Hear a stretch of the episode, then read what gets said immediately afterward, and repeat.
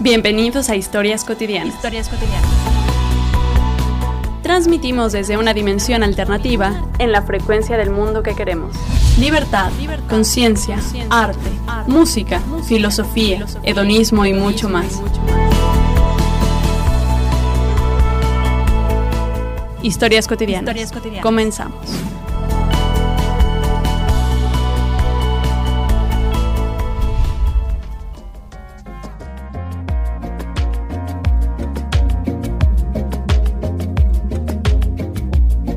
Hola, buenas tardes, buenas noches, no sé a qué hora nos estén escuchando, esto es Historias Cotidianas y yo soy Stephanie Cadasola y esta es la continuación de un episodio número uno acerca de un curso que va a haber de expresión corporal, pero es que tienen que escuchar por qué está haciendo todo esto y los cambios que se vienen y toda la carga que traemos ahí y la cual queremos transformar. Así que para eso está con nosotros la profesora Aileen Corín.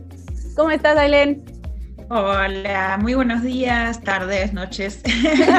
muy bien, claro, aclaraste muy bien, depende a qué hora nos escuchen. Nosotras ahora en la tarde, muy a gusto, contenta de volver a encontrarnos para compartir. Gracias por la invitación. Cuéntame un poquito de este taller, es decir, ya, ya nos contó un poco sobre lo que es la cuestión del cuerpo y la salud, ya tuvimos un poco que ver con el cuerpo y la comunidad. ¿Qué pasa con el cuerpo y el género? Que es otra parte del taller y del que también queremos profundizar un poco. Ajá, nos vamos a lo interesante. Me encanta que sea en marzo, me encanta seguir pensando y cuestionándonos el género y los mandatos de género. Como ya dijiste, hay una- un primer momento de cuerpo y salud, el siguiente es corporalidades y géneros, para después irnos a estos cuerpos y cuerpos en territorios y en comunidades. Eh, ¿Qué pasa con los géneros? Que, por ejemplo, nos enseñaron que había dos. Eso es algo que pasa con los géneros. Existieron culturas nativoamericanas, por ejemplo, tenían cinco y más géneros. Y esos géneros que transitaban lo femenino y masculino, eso que en nuestra lógica y lenguaje sería intersexuado o transgénero, existió desde mucho tiempo atrás. No son las nuevas feminidades y masculinidades, que a veces así lo nombramos y está bien también, ¿no? Pensar nuevas para nosotros. Pero también son muy antiguas y las personas que hacían esta otra selección, eh, es importante saber el peso social que eso conllevaba, que no tenía que ver justamente con esa eh, identidad de género, sino con el valor en la comunidad. ¿A qué me refiero con esto?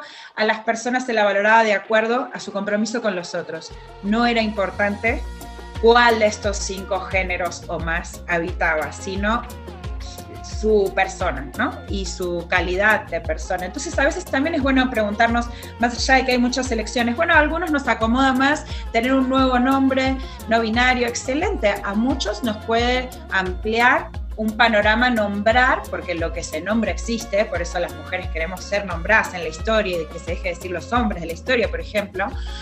Pero a otros también entender que no hay ningún interés en clasificarse.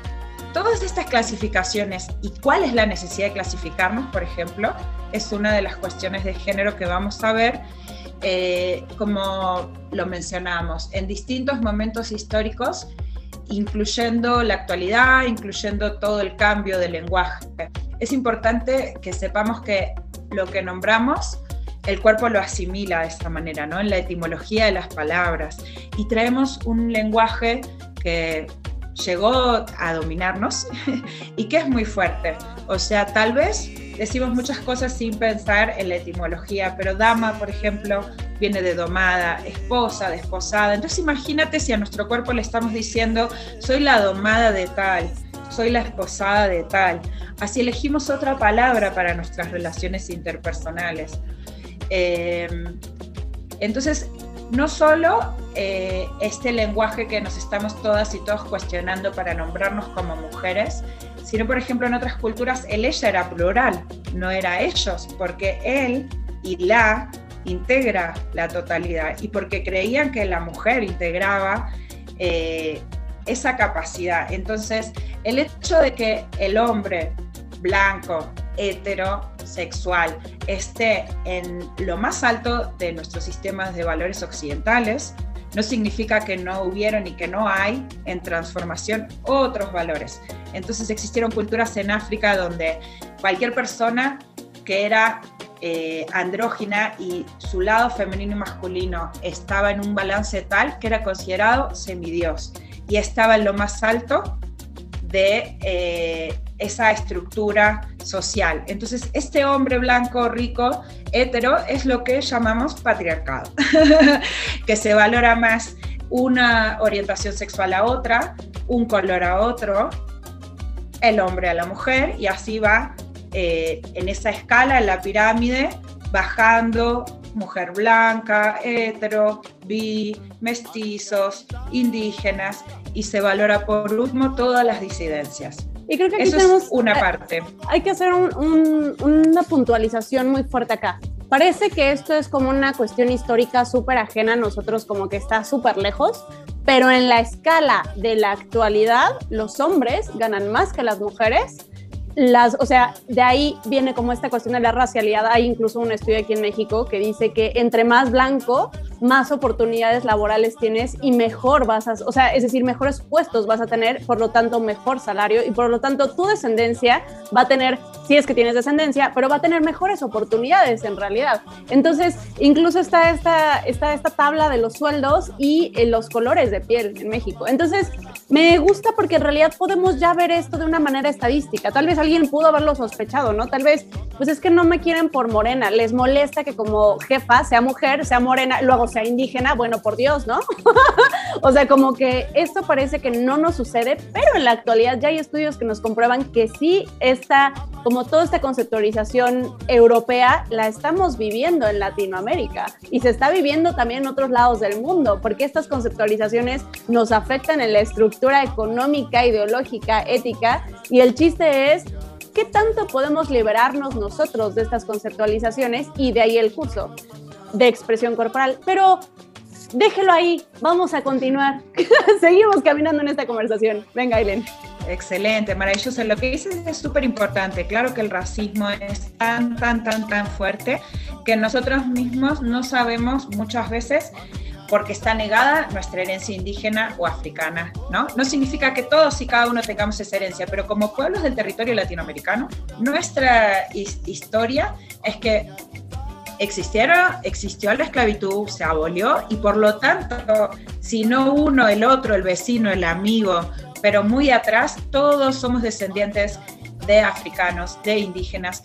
Y, la buena noticia de que eso siga siendo así es que justamente, si bien hubo una conquista y nuestra mirada colonial sigue siendo tan fuerte y a veces autodiscriminatoria y discriminatoria, pero gracias a esa madre negra muy atrás, gracias a esa madre indígena que está tan poco mirada, ¿no? Porque como hijos del occidental, ¿qué aprendimos? A admirar lo europeo y a rechazar esa madre indígena, hablando de un Edipo social, territorial. O sea, estamos buscando la aprobación de un hombre blanco violento y estamos buscando que nos aplauda y no nos va a aplaudir si no somos igual de conquistadores impositivos que él. Entonces, como varones, hablando a manera simbólica, no en absolutos ni cada uno de ellos, sino como varones en esta estructura colonial, este, aprenden que si no conquistan la tierra y las mujeres, no van a ser aprobados por su padre blanco y que tienen que avergonzarse de su madre indígena.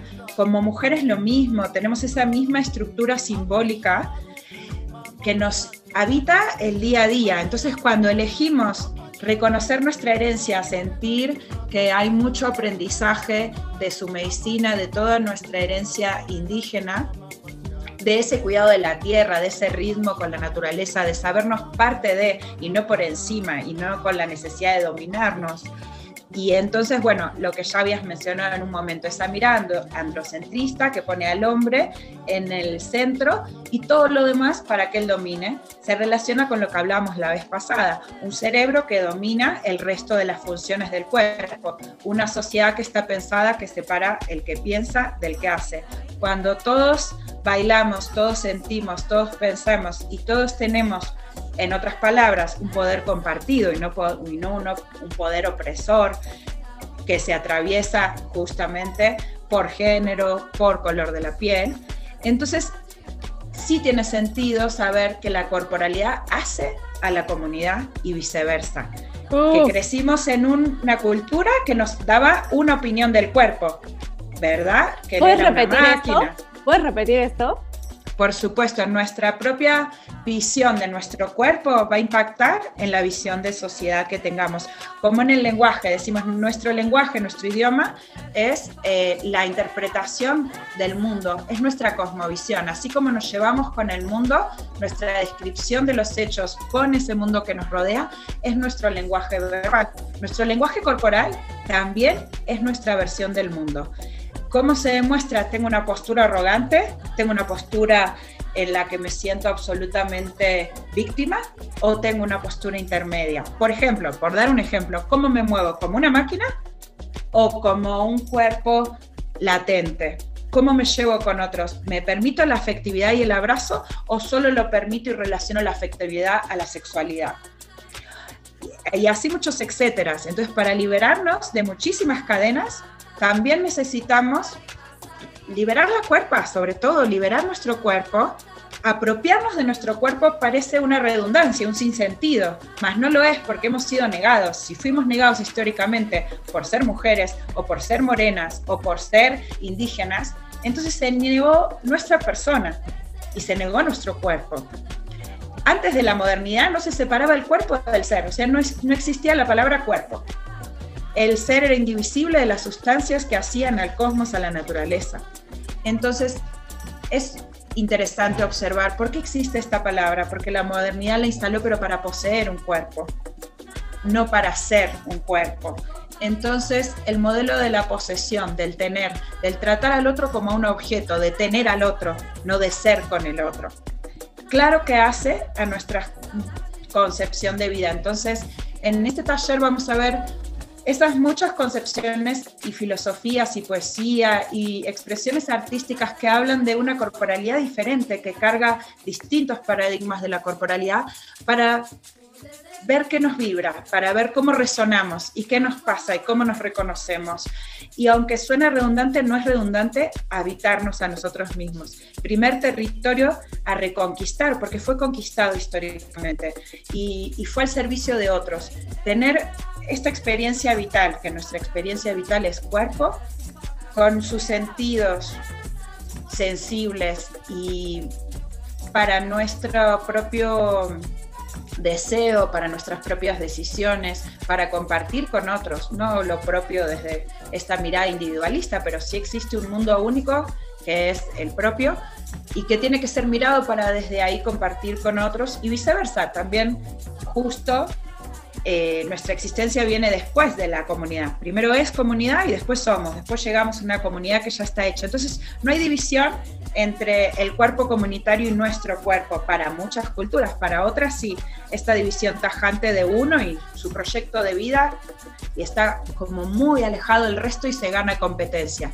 Entonces, sí, sin duda, esa razón que compite con la emoción es esa persona que compite con otros por tener una verdad, como lo habíamos hablado en el encuentro pasado, cuando hay muchas verdades, tantas como personas, ¿no? Entonces, a veces esa competencia está fuera porque también está dentro y no armonizamos eh, esa escucha interna que puede ser contradictoria o ambigua. Entonces, es un espacio para, más que juzgarnos, escucharnos, compartir y estar. Y creo que también viene aquí un tema increíble, ¿no? Que es, somos una sociedad con epidemias. No solamente hablamos del COVID. ¿Qué pasa en México específicamente en cifras? Somos una sociedad que tiene una epidemia de diabetes, ¿no? Somos una sociedad que tiene una epidemia de cáncer, somos una sociedad que tiene, o sea, una cantidad de enfermedades que nos están diciendo, hey, no estás haciendo caso a tu cuerpo, no estamos, o sea, no estamos viviendo en armonía tú y yo, o sea, tú, tu cabeza y tu cuerpo, que esto sería uno, tan, tan solo una de las tantas herramientas que tenemos en la vida, pues, Simplemente me estás ignorando como cuerpo. Simplemente el sistema económico me está ignorando como cuerpo. Me está diciendo, tienes que trabajar tantas horas al día, tienes que hacer no sé qué, tienes que, o sea, tienes, tienes, tienes, tienes, tienes. Pero ¿y tu cuerpo qué te dice? Tu cuerpo te dice, lo que yo necesito es descanso, lo que yo necesito es volver a reconectarme contigo. Lo que yo necesito es que entiendas estas cuestiones, que sepas cuándo hay peligro, que sepas que si ganas una enorme cantidad de dinero es muy posible que la acabes invirtiendo en medicinas. Y entonces ahí ya no ganaste nada, ¿no? Ahí ya perdiste, porque en realidad te va a tomar más tiempo después. Y lo que estamos tratando de hacer acá es generar esta reintegración, esta liberación de programaciones que no nos hacen bien y no nos corresponden y que vengan de ustedes mismos. O sea, que no sea alguien que les diga, ahora la nueva ideología es esta, la cosmovisión perfecta que vamos a seguir todos es esta. No, señores, lo que se trata es que cada quien pueda generar su propia cosmovisión desde donde se está sintiendo bien. Y eso forzosamente es interactuar con uno mismo y tener estos talleres de exploración, de autoconocimiento continuamos, continuamos, por favor. Claro que sí, sí, de tejer juntas y juntos, de tejer narrativas, de tejer experiencias con esa flexibilidad de la que hablas, de no encontrar esa verdad que va a ser verdad para otros, sino para cada grupo en cada momento, ¿no? Que eso es un montón, es entender diferente. Eh, la participación, es entender diferente eh, lo político, finalmente, una frase que conocemos muy bien, lo personal es político, creo mucho en ella, entonces, así como llevamos nuestras relaciones, eh, es nuestra visión de, lo que se extiende en esos vínculos hacia todos los demás vínculos, ¿no? Entonces, como está adentro está afuera, como está afuera está adentro, sin dejar de olvidar este contexto, hablas de las enfermedades y claro, un sistema que altera semillas, un sistema que por un ritmo acelerado de producción, no importa qué sustancias químicas, va a la industria agropecuaria. Entonces, la carne que comemos, si comemos carne, las frutas, las, todas las verduras que consumimos, realmente están modificadas y ni hablar si comemos enlatado. Entonces, pensar en la salud es pensar en otra eh, forma de, nutrirnos y pensar en eso es cuestionar un sistema que eh, para producir rápidamente está dañando a la tierra y a las personas de una manera eh, terrible, pero no hay que creer que no hay ninguna salida. O sea, justamente creo que estos tiempos tan difíciles, con tantas enfermedades, las que mencionas como la diabetes y el cáncer, y también hay índices muy, muy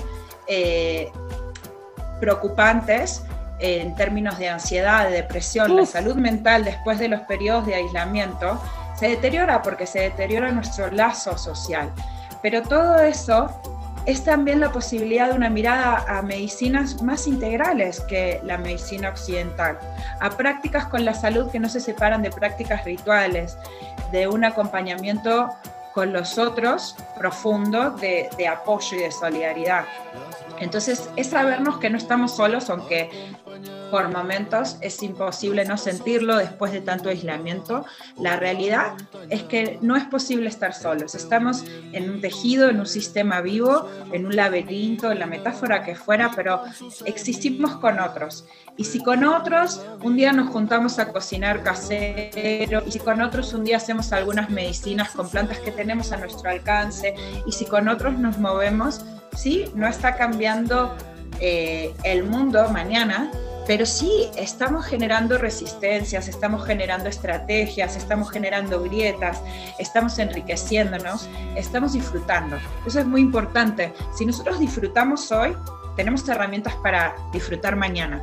Vuelvo a un eh, criterio cultural del más fuerte del que somos herederos, que es el del sufrimiento. Culturalmente todo lo que nos haga sufrir con una conquista encima nos dijeron que está bien, que así se aprende, que así nos forjamos el espíritu y el alma, a partir del dolor.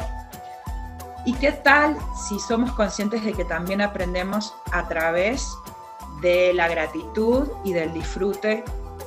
Bueno, o sea, sería un poquito y del placer que mencionado está, y eso es la la prueba de que ni en el lenguaje cotidiano está. Yo sí puedo decir, ay, falté porque se enfermó alguien y voy a ser justificada, pero no voy a decir algo porque no tuve ganas, ¿no? O sea, como si no tuviera el derecho de decir, no me apetece hacer eso, no lo deseo, ¿no?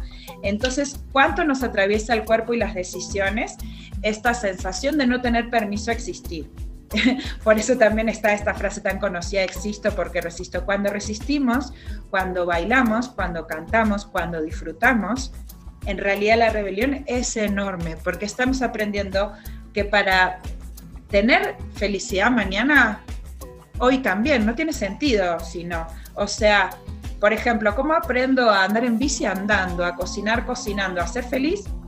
Lo mismo, siéndolo, ¿no? Pero nos dijeron a ser feliz sufriendo. Y no tiene sentido, como sufro hoy, pero mañana voy a ser feliz. Pero nos convencimos.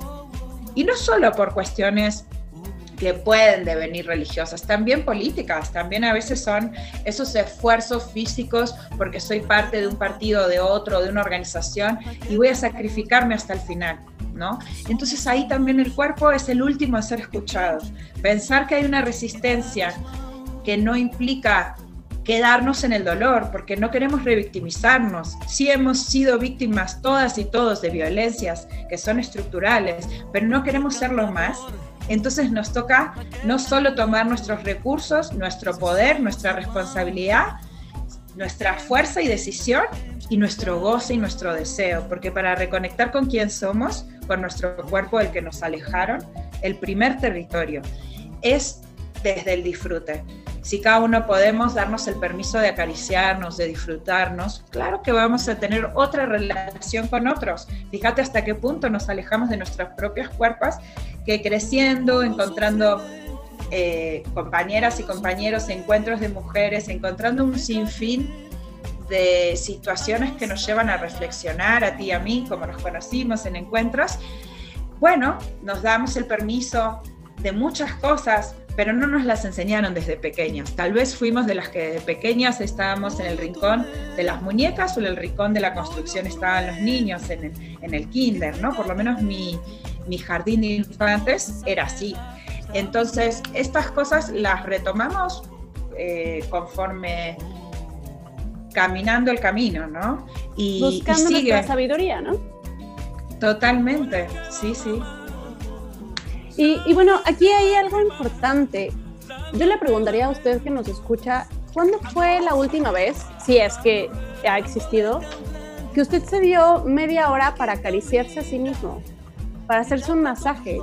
¿No? Porque parece que como que el placer tiene que venir de estos lugares eh, así como, no, bueno, o sea, me metí una súper borrachera o, o me fumé un cigarro, me fumé un puro y eso es placer, ¿no? Y comer hasta reventar es placer. Y comer cosas que me hacen mal, como las papas, de cualquier cuestión que esté empaquetada, y me lo como hasta que ya no puedo y reviento, es placer. Y es como, no, en realidad justo cuando uno escucha el cuerpo entiende que placer tiene bastantes otros tintes que en realidad lo llevan a uno al bienestar después. Bien decías, ¿Cómo aprende uno a ser feliz? Pues estando feliz ahorita y creciendo esa felicidad y e irla expandiendo. Y llega un momento en el que pues uno ya está acostumbrado a pasársela bien, ¿no? Entonces, inmediatamente cuando uno se la empieza a pasar mal, uno dice, híjole, ¿sabes qué? Voy a tener que elegir otra cosa. Voy a tener que elegir un trabajo que también me dé grado de felicidad, ¿no? Voy a tener que elegir una rutina que me haga sentir mejor. Y entonces uno va eligiendo. Y bien decías, al final esta estructura se alimenta de nosotros, pero es una estructura viva. Y nosotros somos la parte viva de esta estructura. Así que esta cuestión de aprender desde nuestro placer, para nuestro placer, en relación con nuestro cuerpo, son dimensiones que básicamente ni siquiera conoce el grueso de la población y a los que tendremos que empezar a explorar justo en espacios como estos. Me gustaría que nos comentaras un poco más eh, de cómo llevas esto dentro del taller. En esa experiencia vivencial del disfrute es donde decimos, bueno, acá me quiero quedar. Y qué bueno, porque como nos queremos quedar ahí, llevamos a nuestro cotidiano incorporado masajes, danza, posturas, movimientos que estamos explorando en un taller, pero que nos va a gustar apropiarnos y para eso es. Entonces, vamos a movernos, vamos a leer, vamos a compartir historias propias, vamos de lo personal a lo grupal y a todas las reflexiones que estamos haciendo. No empezamos con los conceptos, empezamos con, con lo que hay porque somos suficientemente sabios, cada una es experta en su vida, cada uno es experto en su vida, para hablar de nosotros, no hace falta ir a historias fuera de nosotros. Tiene que ver con el autoconocimiento. Y es por eso que el taller de Ailén resulta tan importante en estos tiempos o en cualquiera, estoy casi segura que en cualquier tiempo de la humanidad sería importante volver a reconectarnos lo más posible con nosotros mismos. Así que solo me queda decirle, libérese, tome su placer, no al exceso, sí a la conexión con su cuerpo, porque el cuerpo avisa, el cuerpo es sabio y es hora de escucharlo. Muchas gracias por acompañarnos en el programa del día de hoy. Yo soy Estefanía Cadasola. Hoy estuvo con nosotros Aileen Corín, eh, profesora de expresión corporal. Si gusta tomar su taller, con todo gusto le dejo todos los datos eh, mediante nuestras redes sociales, que son Historias Cotidianas MX tanto en Instagram como en Facebook. Y les dejo el teléfono de Ailén por si la quieren contactar directamente, que es 442-623-4291, 442-623-4291. Yo soy Stephanie Casasola y esto fue una transmisión más de historias cotidianas. Que tenga una maravillosa tarde, mañana, noche, vida. Hasta luego.